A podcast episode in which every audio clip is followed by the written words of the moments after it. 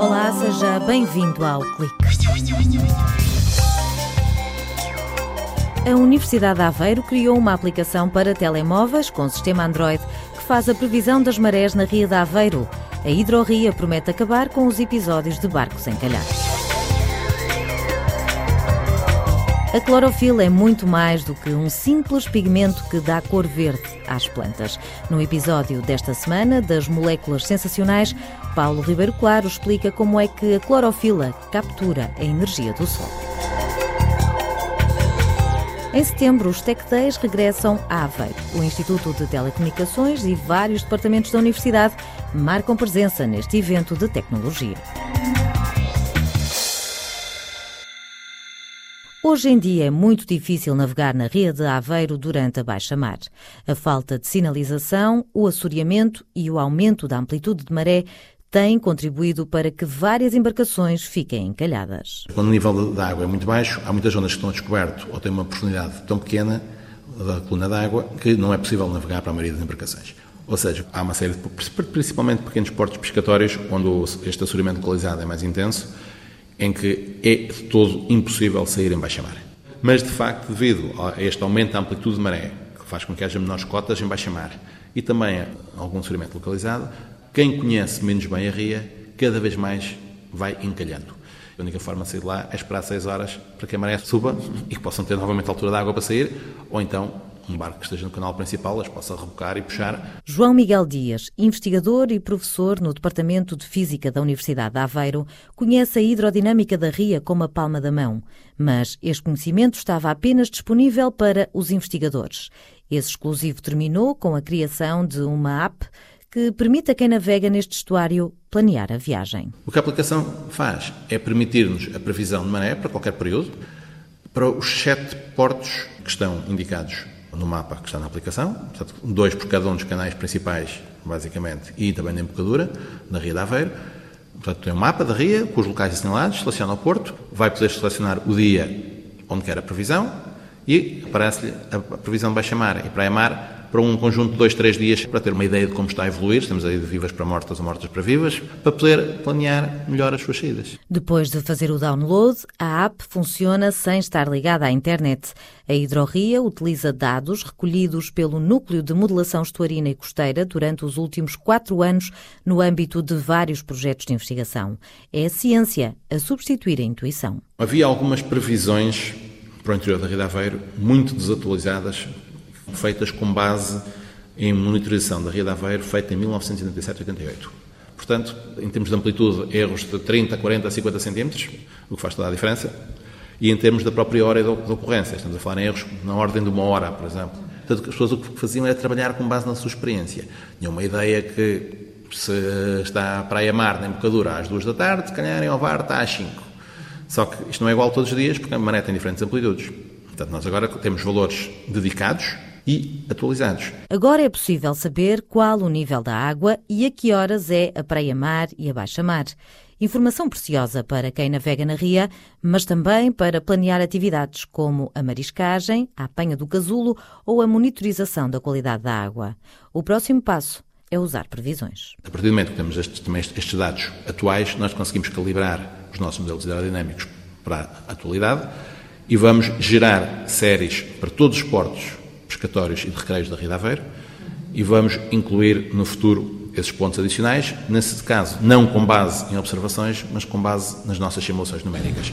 Mas temos, obviamente, uma confiança muito grande nas nossas previsões, portanto a qualidade vai ser praticamente a mesma, estamos a falar de erros de 5 centímetros ou de 5 minutos na previsão. A Hidroria foi desenvolvida com o contributo de um aluno do mestrado integrado em Engenharia de Computadores e Telemática. João Miguel Dias revela que há planos para avançar com uma app para a costa portuguesa, que indique como está a maré, mesmo antes de chegar à praia. Infelizmente, na costa portuguesa, nós sabemos que há muitas praias que estão sujeitas à erosão costeira e que a função da erosão hoje estão com areais muito pequenos. De tal forma que em algumas praias é possível, de facto, fazer uso delas do ponto de vista balnear, quando está a maré vazia, porque há um areal que o permite, mas quando está a maré cheia, praticamente não existe areal ou não existe todo.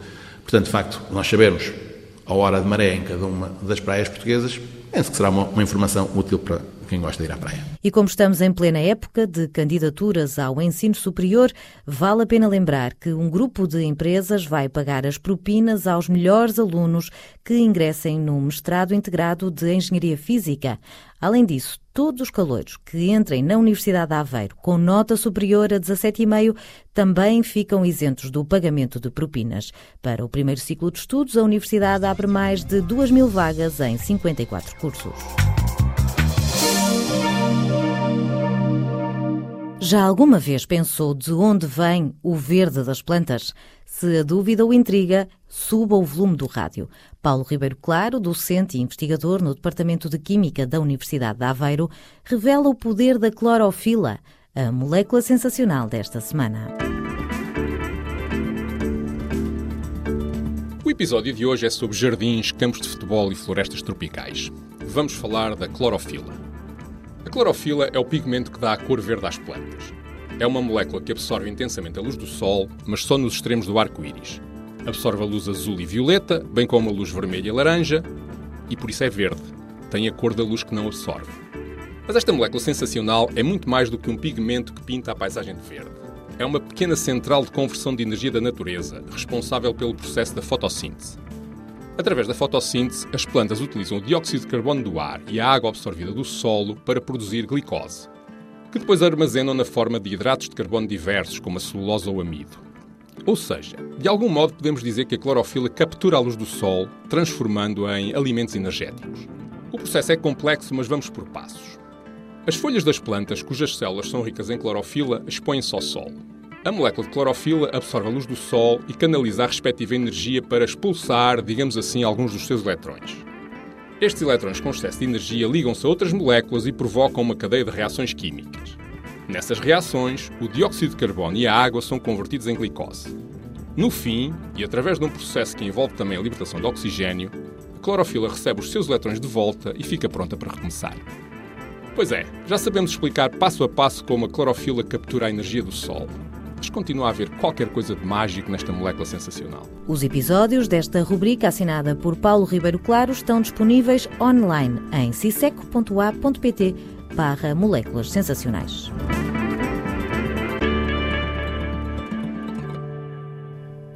No mês de maio, passaram por Aveiro os maiores especialistas em transmissão de energia sem fios. Na WPTC, uma conferência criada pelo I3E, a Ócia, uma startup americana, apresentou um conceito inovador. No futuro, vai ser possível carregar o telemóvel mesmo no bolso, como se tivesse um ponto de acesso energético.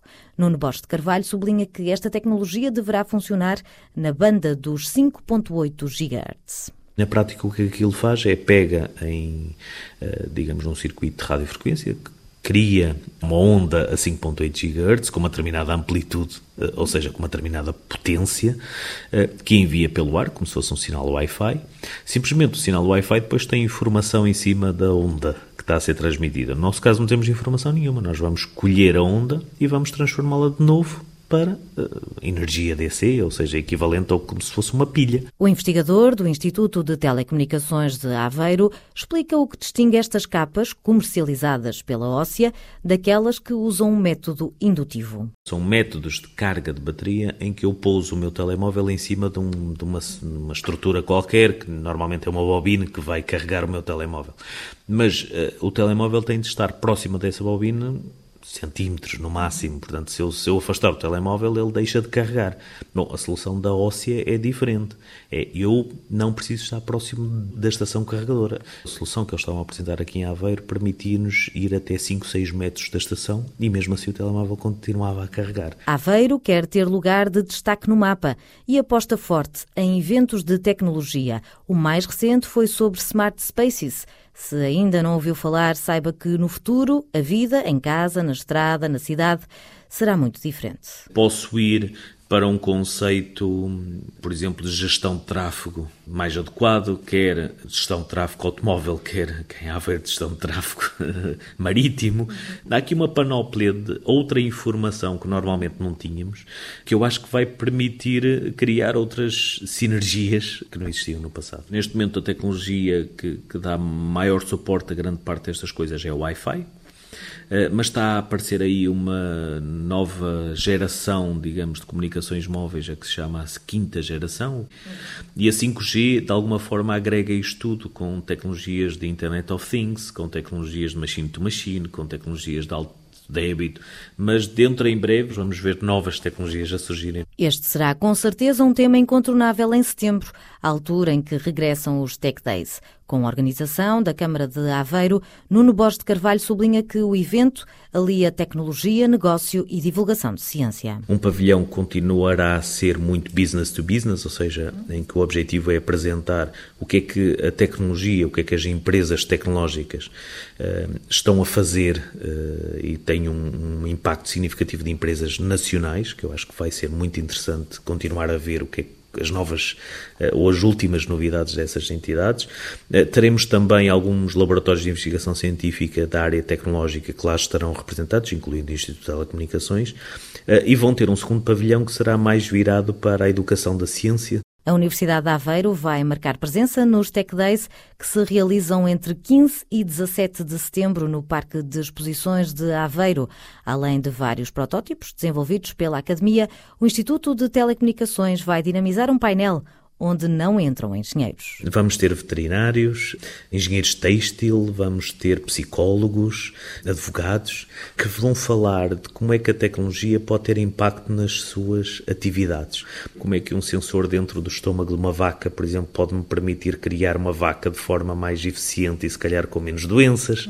Ou como é que, no caso da psicologia, podemos criar mecanismos de redução da ansiedade utilizando tecnologia. Enquanto os Tech Days não chegam, saiba que a ciência já está na estrada desde quarta-feira. A Universidade de Aveiro esteve no pelotão da frente da Volta ao Conhecimento, um projeto que dá a conhecer as inovações tecnológicas das universidades e das empresas das regiões por onde passa a Volta a Portugal em bicicleta. Encontra mais informação na página voltaoconhecimento.pt. Da minha parte, resta-me desejar-lhe umas ótimas férias. Estamos de volta em setembro. Até lá.